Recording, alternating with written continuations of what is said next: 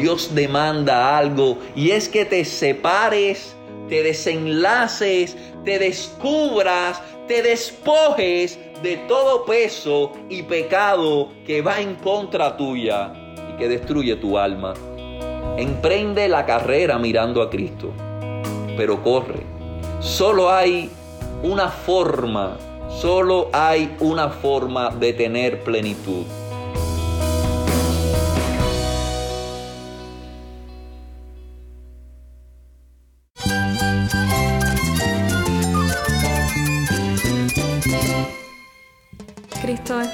Cristo es el Rey del universo, es quien guía nuestras vidas. Él es grande y amoroso. Él es real. Solamente Jesucristo es nuestro Señor y Salvador. Es mi guía quien me fortalece. En Cristo Jesús hay esperanza, hay paz. Y nuestro Dios es un Dios de rescate. Estás escuchando el faro de redención. Cristo desde toda la Biblia, para toda Cuba y para todo el mundo.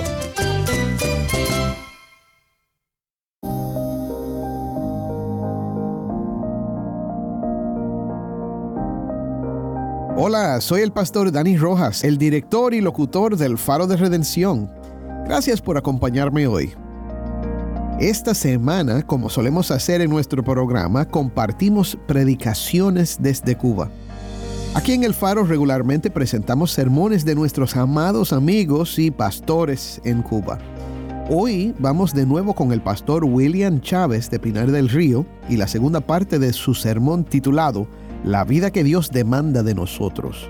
El pastor William Chávez nos lleva a reflexionar sobre Hebreos 12, del 1 al 2, destacando la importancia de despojarnos del pecado y correr con paciencia la carrera espiritual, manteniendo nuestros ojos en Jesús como nuestro ejemplo supremo.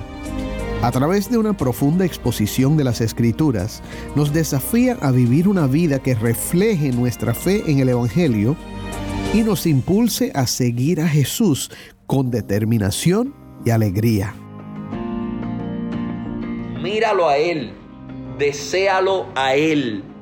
No importa el sufrimiento en la vida cristiana, no importa cuánto tengamos que sudar en esta carrera, no importa cuánta sed tengamos que pasar, el que está en la meta tiene agua y tiene una toalla para secarnos nuestro sudor. Y no solo nuestro sudor, esa toalla también sirve para curarnos de nuestras heridas y vendarlas, porque también en esta carrera nos caemos.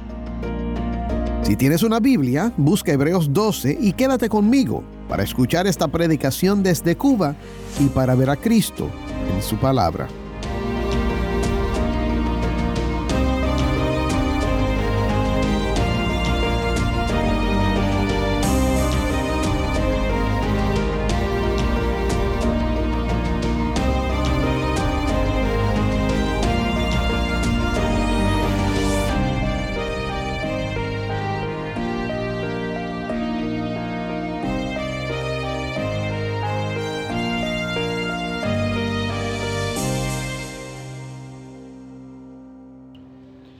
Batallar contra el pecado. Debemos darle muerte al pecado. No debemos deleitarnos en él. Debemos debilitarlo, como dice nuestro texto, despojarnos, desvestirnos de él. Y hay tantas prácticas en nuestra vida que ya no son pesos, sino que son pecados. Y nosotros lo sabemos y aún así nosotros seguimos tratando de correr con ese tipo de cosas. Es necesario quitarnos esos harapos y residuos que aún quedan. Esto es necesario para nosotros correr ligeramente la carrera. No ha existido atleta que vaya a una competencia con cosas que estorben su competición. Y si usted ve, por ejemplo, las carreras de atletismo, que es precisamente el contexto que el autor está hablando, cada vez que pasa el tiempo más ligero son los vestuarios que se ponen estas personas, ya al punto de la desnudez, como nosotros lo vemos hoy. Hoy las carreras de maratón, de atletismo, de saltos, todas estas, los hombres están más vestidos, las mujeres están más vestidos, porque se aligeran tanto que llegan a este pecado de la desnudez. Pero lo que yo sí no he visto nunca en la historia de las carreras es que alguien vaya a correr su carrera con una mochila, con vestuarios, con gorra, con sombreros, con pomos de agua, es contraproducente.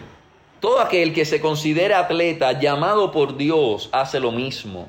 Se desprende, se desviste de todas estas ataduras terrenales para avanzar con más ligereza y disponibilidad a la meta. ¿Hay algún pecado ahora mismo, hermano, y pudieras hacerte esta pregunta, ¿hay algún pecado en tu vida ahora que esté impidiendo que tú corras con ligereza esta carrera? ¿Qué tú esperas para despojarte por medio de la gracia de Dios y del arrepentimiento? Dios demanda de cada uno de nosotros que continuamente nos estemos examinando, nos estemos evaluando si hay cosas en nuestra vida que están estorbando que corramos con paciencia la carrera que tenemos por delante. La carrera no ha acabado. Mientras tengamos vida, a menos que el Señor llegue, estamos corriendo en una carrera. Y Dios demanda de cada uno de nosotros que nos desvistamos de todo peso y pecado que nos frena para correr lo que tenemos por delante. Ahora, todo corredor tiene su vista en algo para correr. Algunos tienen en su vista los logros personales. Otros ponen su vista en la fama. Otros ponen su vista en la remuneración que puede darle ganar la carrera. Pero un atleta bien enfocado en el momento de la carrera, lo único que tiene en mente es la meta. Quizás un atleta tonto puede estar mirando más allá de la meta. No que si gano, que si cuando gane y empieza a soñar con cosas que no han llegado. Hermanos, cuando estamos en la carrera solo debemos tener una cosa, que es la meta. Y nuestra meta es por medio de la fe alcanzar la salvación que hay en Cristo Jesús. Cuando Él, glorioso Salvador, nos dice, vengan, desde la meta el Salvador nos llama aquel que es Dios encarnado, que también corrió y venció con los ojos en la meta, nos dice a nosotros ahora que corramos y es Él en la meta quien nosotros debemos tener nuestra vista. Y es lo que dice aquí el apóstol. Los ojos puestos en Jesús, el autor y consumador de la fe. ¿A dónde va a ir nuestra vista en medio de esta carrera? Vamos a estar mirando para las gradas. Vamos a estar mirando para atrás lo que hemos dejado atrás en la carrera. Vamos a estar sufriendo por esas cosas que tuvimos que sacrificar para nosotros participar de esa carrera. Porque a veces en nuestra vida de creyentes nos sentimos mal por cosas que hemos tenido que sacrificar. Ya sea una carrera, ya sea un viaje ya sea placeres mundanos que nos daban deleite, dígase el mucho afán por el dinero, dígase las relaciones sexuales, dígase tener una vida de pecado continua en idolatrías, en orgías. Nos arrepentimos nosotros de esto. Estamos nosotros en nuestra carrera mirando hacia atrás. Bueno, el autor nos dice aquí, pongamos los ojos en Jesús. Él es el autor y consumador de la fe nuevamente. Ese es el contexto del final de Hebreos, la fe.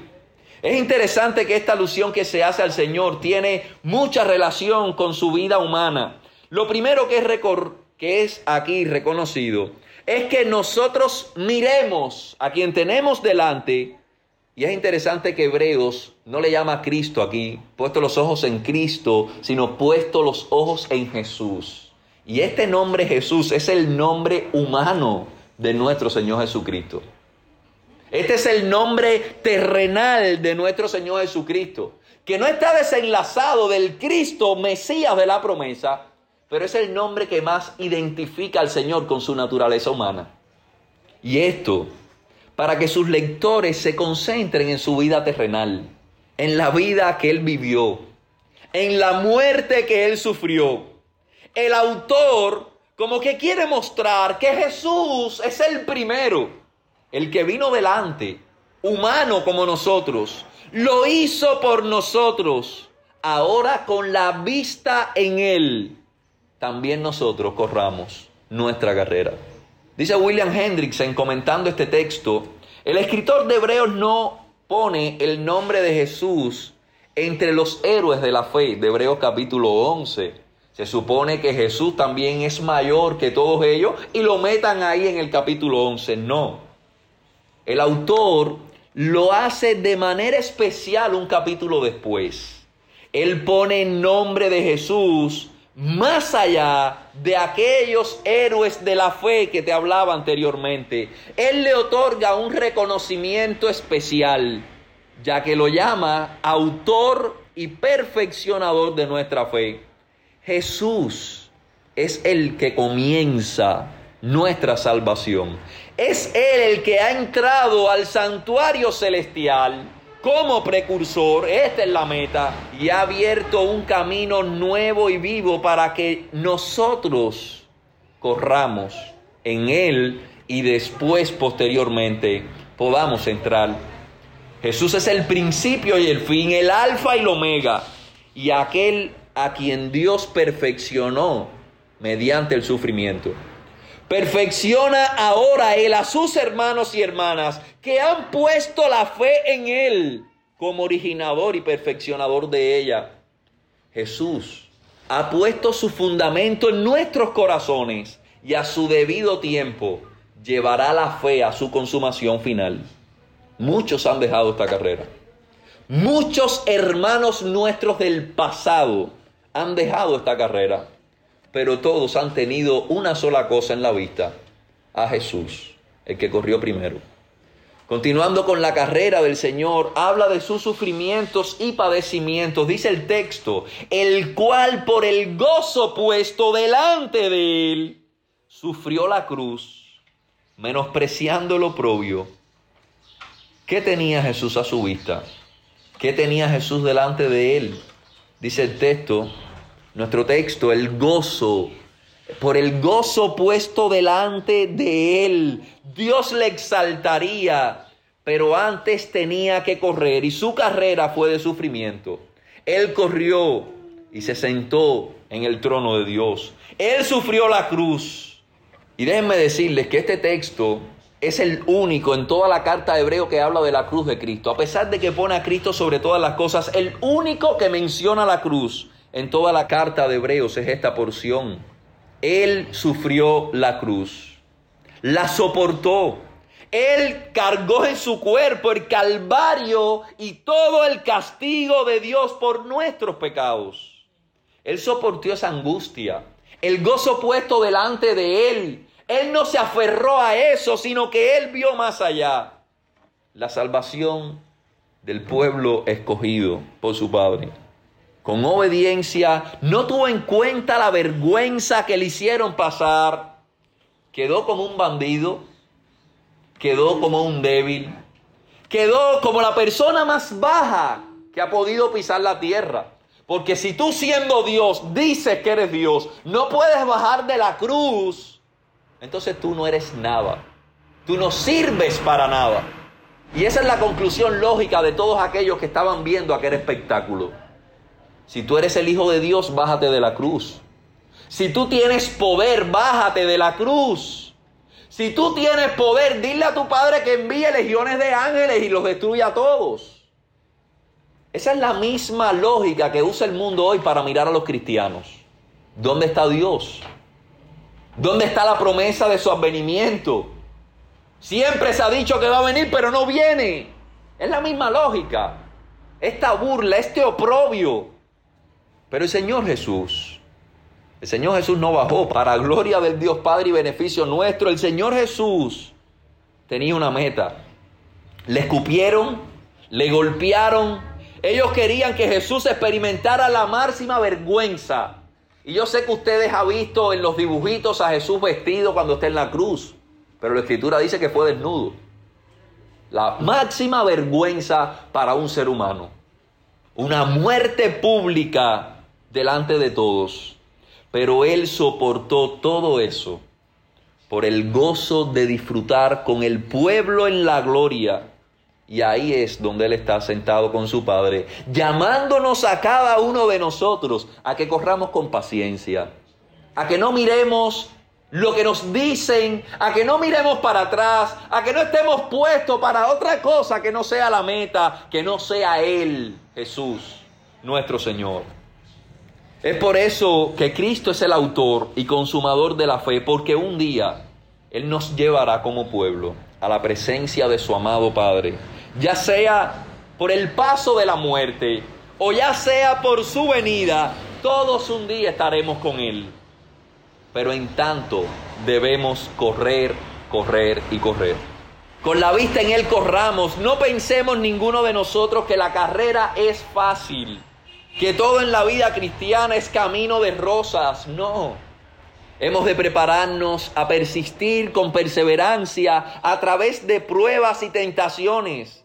Estos cristianos del primer siglo estaban abandonando la fe por causa de la presión, por causa de sus pecados, por causa de sus sentimientos. Ellos no querían sufrir, ellos querían seguir cómodos en su judaísmo. Estaban volviendo a las cosas pasadas y el autor de Hebreo les exhorta a mirar a Jesús, que sufrió, pero él tuvo gloria. Y ese debía ser el gozo también en ellos. Ese Cristo que sufrió y venció, todo el que por él sufra y padezca, también será exaltado. De la misma manera nosotros, que corremos como él corrió, debemos poner nuestra mirada al frente anhelar, no quitarla de nuestro Señor, para que entonces lleguemos a la meta. Concluyo, mis hermanos, con esta idea. Y hay un personaje que el autor de Hebreos, al corrernos el telón, está dejando ver, y ese personaje es Jesús, más superior que cualquiera, incluso superior a los ángeles, como literalmente dice, superior a los rituales, a los hombres, a los oficios del pasado. Un Jesús que es la palabra más alta pronunciada por Dios. Él ha pronunciado su revelación desde el capítulo 1 de las Sagradas Escrituras. El hombre es pecador, no quiere saber de Dios, pero yo he venido para salvar al hombre. Yo he venido para darle vida y darle vida en abundancia. Es este Jesús el que el autor de Hebreo nos presenta como la mayor expresión, el verbo de Dios, la palabra encarnada. Nos dice que Dios habiendo hablado muchas veces y de muchas maneras en otro tiempo, ahora nos habla a cada uno de los hombres, a cada uno de los seres humanos, por medio de su Hijo Jesucristo. Esto fue al principio de la carta de Hebreos. Y ahora al final de la carta nos dice, miren a Jesús. Él es el autor y consumador de nuestra fe. Hay una multitud de hombres que testifican también esto. Testigos profesantes de ese Señor que padeció.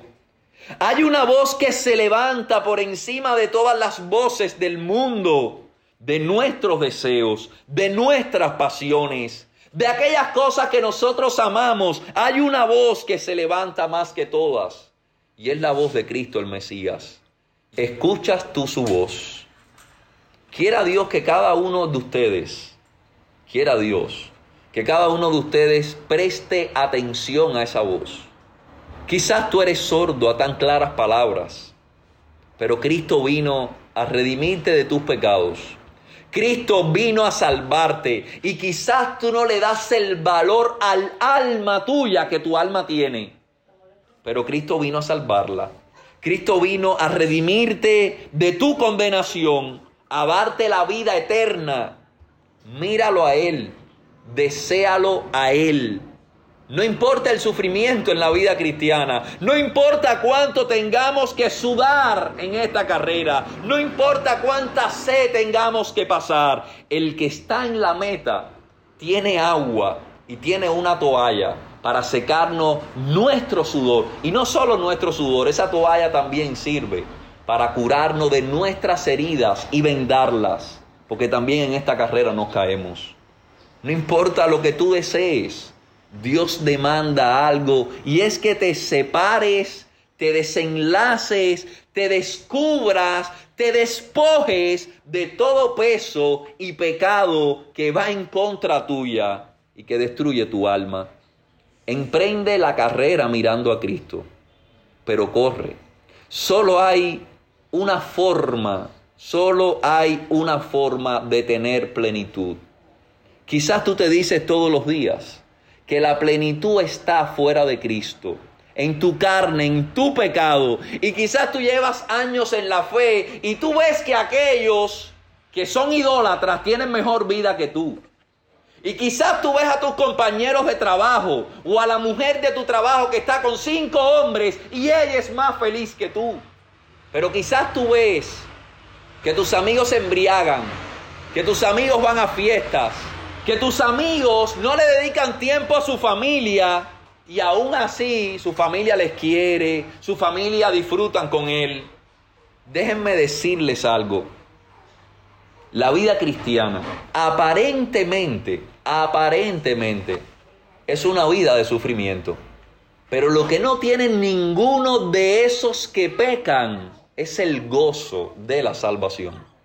El gozo que solo aquellos que lo experimentan pueden comprobar que es mejor el vituperio de este mundo, que es mejor sufrir y quizás aplacar nuestras emociones carnales que hacer todas esas cosas. Es mejor sufrir, porque es mejor Cristo. Cristo es el agua más dulce. Cristo es el salvador de los pecadores. Cristo es el libertador de los presos, como cada uno quizás de nosotros hemos estado. Pero lo triste del preso no es que esté preso, es que él no se crea preso y está dentro de las celdas creyendo que tiene libertad. Porque se puede mover dentro de la celda. Y porque yo puedo ir para allá. Y porque yo puedo ir para el otro lado. Pero al final tú estás en una cárcel. Y en una cárcel de oscuridad. Y a menos que el Hijo de Dios, que es la luz del mundo. Y el que tiene las llaves de la muerte, te liberte. Tú no serás verdaderamente libre.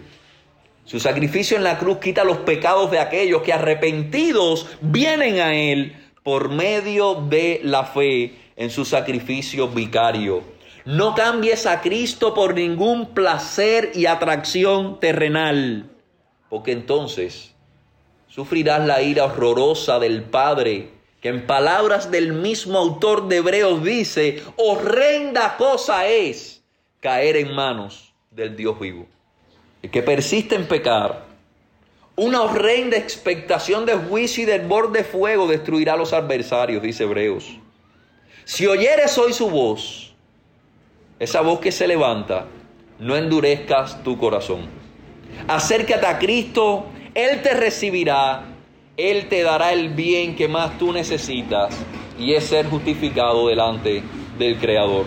Que el Señor ilumine por medio de su Espíritu, con su palabra, nuestros corazones y le demos gloria a ese Cristo, nuestro Salvador y Redentor, el autor y consumador de nuestra fe. Les invito a orar. Padre, a ti te damos gracias por tu bendita palabra, Señor. Gracias por Jesús, el autor y consumador de nuestra fe.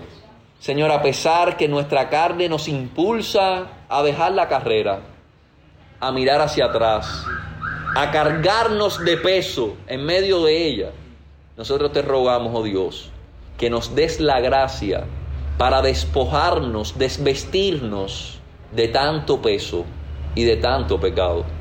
Danos la sabiduría, pero danos también la guía para mirar a Jesús, puesto en la meta, llamándonos que lleguemos a Él. Sé con cada uno de nosotros que aquí estamos, oh Señor. Santifícanos por tu palabra. Es la santidad la carrera. Es la santidad el camino a la salvación. Condúcenos en este camino y ayúdanos a entender que nosotros tenemos lo más valioso, el gozo de la salvación. A ti sea la gloria, oh Señor, en el nombre de Jesús. Amén.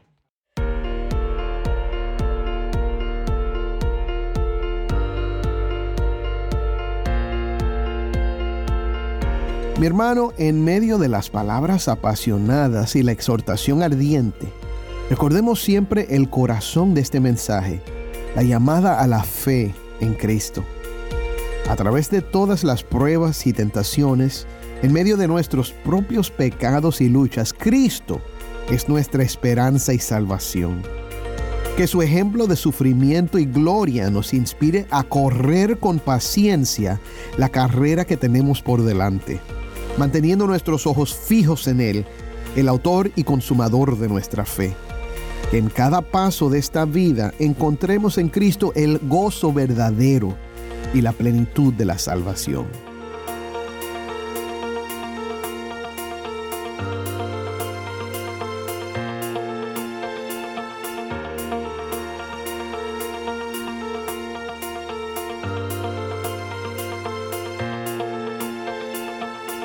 El Faro de Redención es un ministerio de Haven Ministries.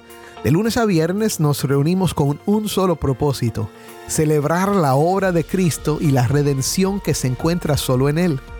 Lo hacemos compartiendo la obra en la vida de personas transformadas por su gracia, con testimonios desde Cuba y con enseñanzas que demuestran a Cristo en toda la Biblia. La noche puede ser oscura, pero la luz de Cristo, como un faro resplandeciendo su luz en la costa de Cuba, nos guía con seguridad al puerto. Esta es la misión del Faro de Redención, un ministerio que se realiza por la generosidad de hombres y mujeres que comparten nuestro anhelo de animar a la iglesia y evangelizar a los perdidos en Cuba. Quiero agradecer a todos los que se han unido a esta misión con sus oraciones y su apoyo. Nuestro deseo es que este programa sea un obsequio de amor para la iglesia en Cuba. Si estás fuera de Cuba, te pido que por favor consideres invertir en la obra de este ministerio apoyado por el oyente. O considera apoyarnos como un guardián del faro. Guardianes del faro se comprometen a invertir mensualmente y a orar regularmente. Para hacer tu inversión de impacto, puedes llamar a las oficinas de Haven Ministry en los Estados Unidos llamando el número 1-800-654-2836. De nuevo, nuestro número en los Estados Unidos es 1-800-654-2836. O puedes visitarnos en nuestra página web elfaroderedención.org. Nuevamente, nuestra página web elfaroderedención.org. Gracias por su apoyo a este ministerio.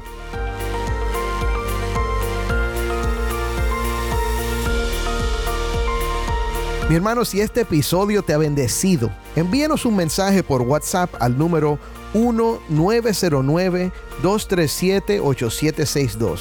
De nuevo, 1-909-237-8762. Nos encantaría recibir un mensaje de voz tuyo. Cuéntanos desde dónde nos escuchas. Escuchar de nuestros oyentes siempre nos anima, así que no dudes en ponerte en contacto con nosotros. Estamos agradecidos por tu apoyo y oramos por ti a diario. Gracias por ser parte de la comunidad de El Faro de Redención.